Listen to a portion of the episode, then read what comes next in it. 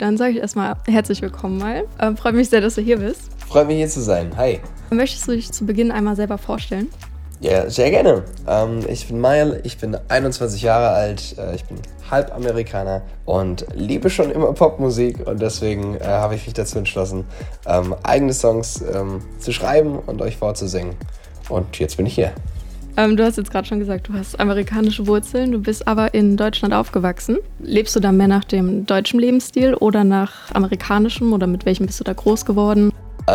Ich bin in so einem riesen Wirrwarr und Mischmasch aus verschiedensten Kulturen äh, oder Sprachfetzen irgendwie groß geworden. Also ähm, musikalisch habe ich voll meine Einflüsse äh, aus ähm, dem Ort, wo meine Mutter herstammt. Die stammt so äh, aus einem kleineren Örtchen näher New York, also das ist so kurz den Hudson River hoch.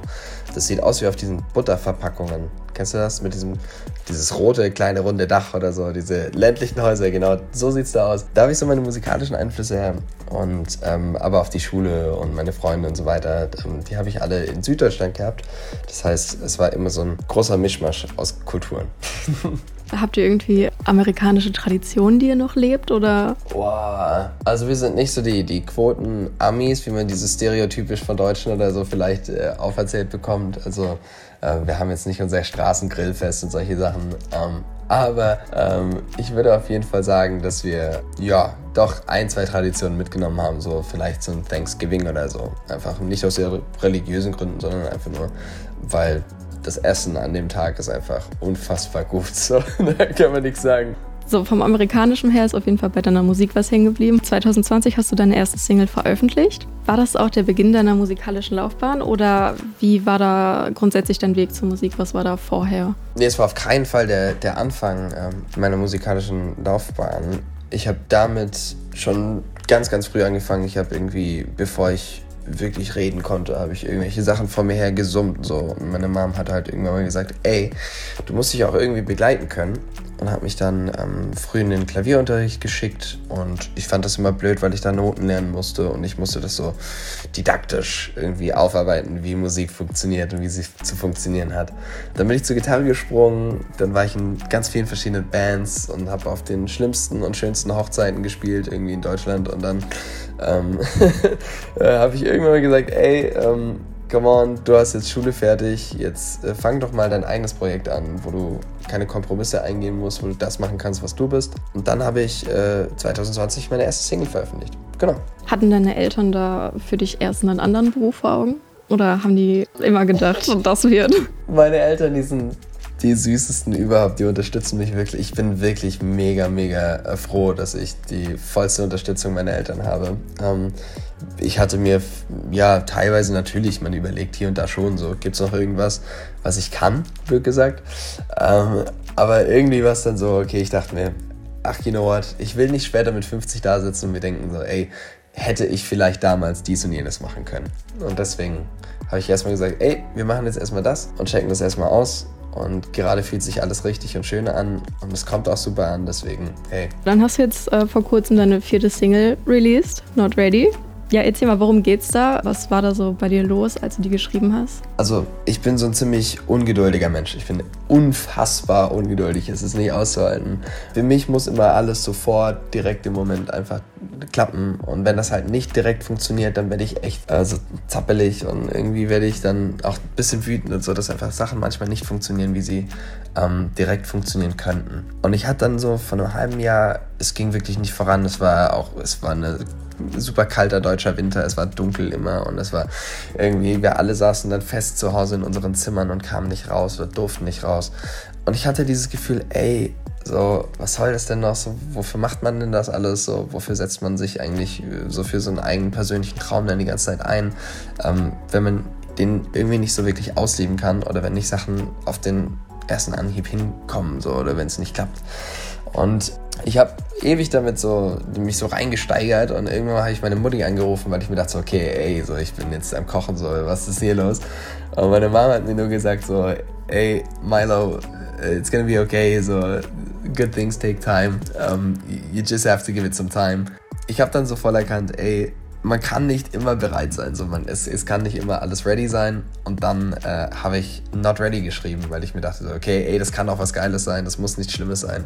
Weil das nur bedeutet, dass eigentlich die schönsten Dinge noch kurz bevorstehen. So, und das finde ich ist Not Ready. Also das Beste kommt noch und nicht bereit zu sein, ist was völlig Natürliches und ähm, auch was echt Schönes. So. Ein Musikvideo habt ihr auch schon direkt zu der Single gedreht. Wo habt ihr das gemacht? Wie kamt ihr da auf die Idee? Boah, wir wollten irgendwie, wir wollten was Sommerliches drehen. Ähm, und dann haben wir rausgeschaut aus dem Fenster im Januar und dachten so, hm, ja, sommerlich sieht es hier nicht aus.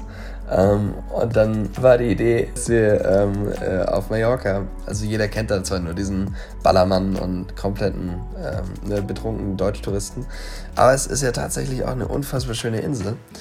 Und ähm, wir sind da dann hin und haben äh, für zwei Tage mit vier Freunden, die mit mir ganz eng zusammenarbeiten, ähm, ein Video gedreht, das sommerlich hoffentlich aussieht. Es war nicht sommerlich vor Ort, ich war überrascht.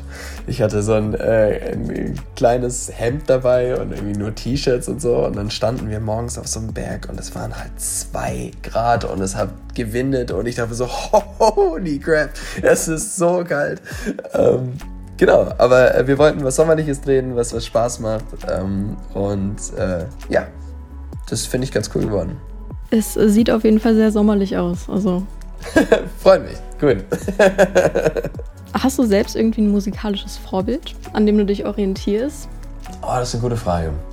Ähm, ich höre kreuzquer einfach die verschiedensten Musikrichtungen und Stilistiken und auch KünstlerInnen, ähm, weil ich ja so meine Einflüsse aus allem irgendwie ziehen kann. Gerade aktuell höre ich super viel JC Stewart. Ähm, ist, finde ich, ein unfassbar talentierter Künstler äh, aus äh, Großbritannien. Aber ich höre eigentlich von alten Classics, von irgendwie Katy Perry Classics oder so, die man so auf den Bravo-Hits mit irgendwie 10 gepumpt hat, bis hin zu was auch immer. Äh, eigentlich kreuzquer alles. Wenn ich dich jetzt fragen würde, was dein aktueller Lieblingssong ist, welchen würdest du mir dann nennen?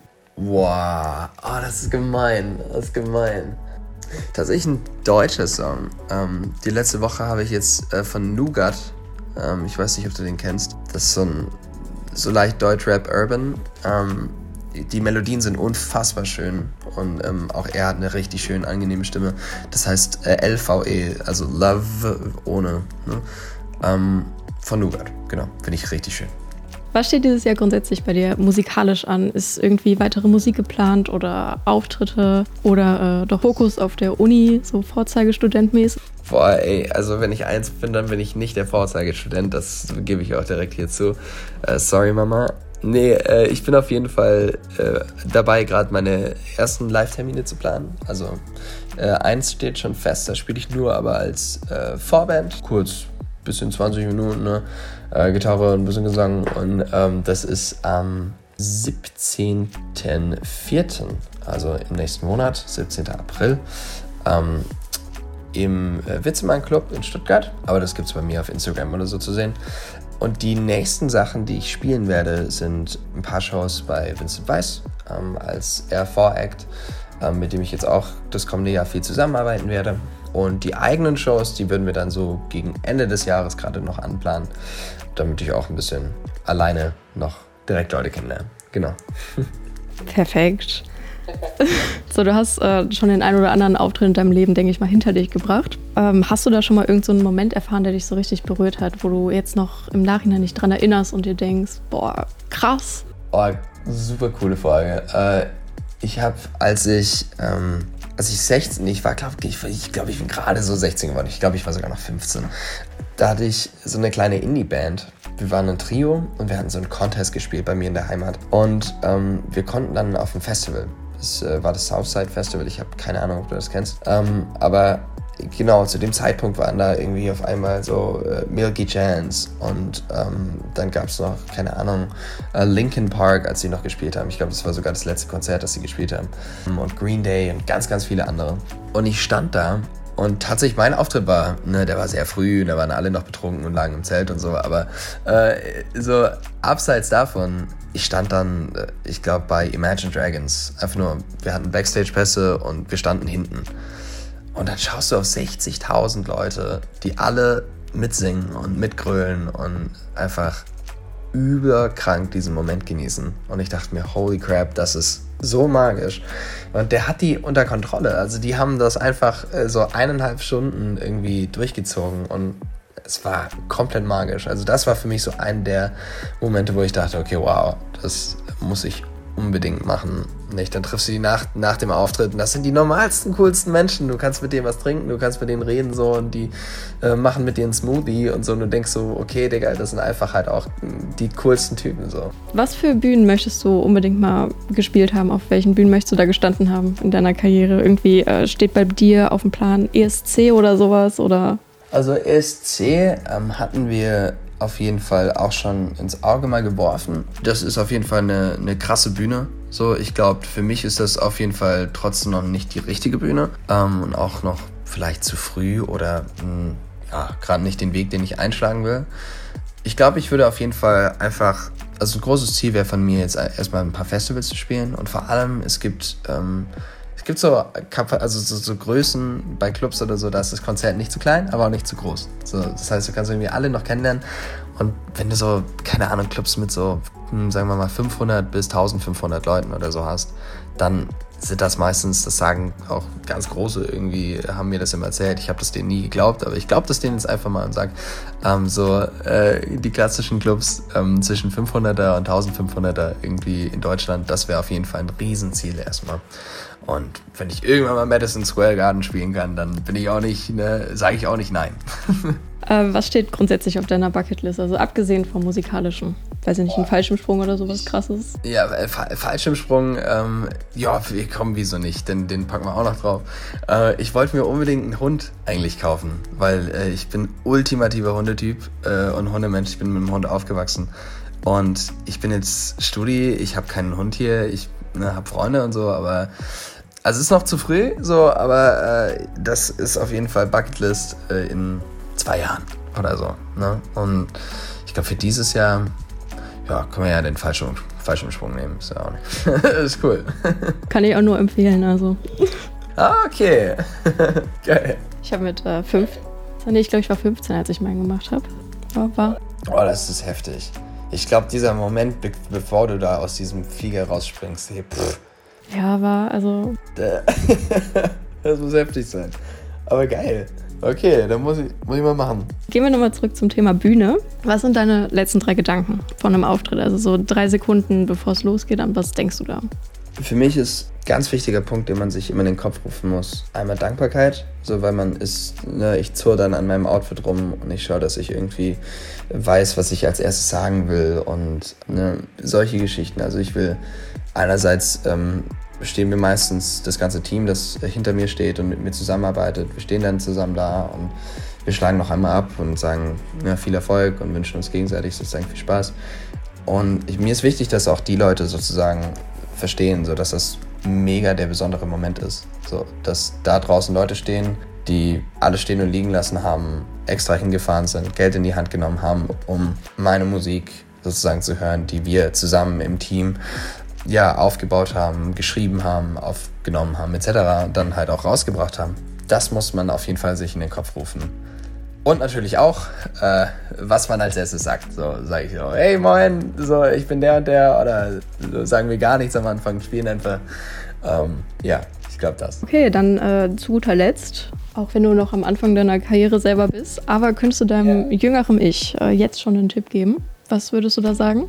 Das klingt völlig äh, ne, hypocritical, wenn ich das jetzt sage. Ähm, Geduld. Ähm, die ich nicht selbst habe. Nee, also ich glaube, ähm, ich, ich mache jetzt meine eigene Musik seit, ich glaube, eineinhalb Jahren, wo ich das wirklich jetzt ne, selbst veröffentliche. Und wenn ich mir überlege, dass so viele krasse und so viele unfassbar schöne Momente in einem halben, nee, ein, eineinhalb Jahren ähm, passiert sind, weiß ich, dass das nächste Jahr, ne, vor allem 2022, ein unfassbar starkes Jahr für uns alle wird. Und ich habe da auch extrem viel Vertrauen, dass das, dass es schon irgendwie klappen wird. Deswegen, ich glaube, ich würde mir selbst sagen, ein bisschen mehr Geduld, wenn ich es auch selbst nicht so wirklich habe. Also sage ich es mir auch jetzt in diesem selben Moment, äh, bei einem jetzigen Ich. Ja, aber ich freue mich drauf, es wird richtig schön. Also auch ein Tipp quasi ans zukünftige Ich? Ja, ich glaube an mein damals, mein Jetzt und mein, mein, mein zukünftiges Ich. Perfekt. Okay, ähm, sehr cool auf jeden Fall. Danke, dass du hier warst. Ja, danke auch. Habe mich gefreut. Und ja, weiterhin viel Erfolg mit der Musik. Danke.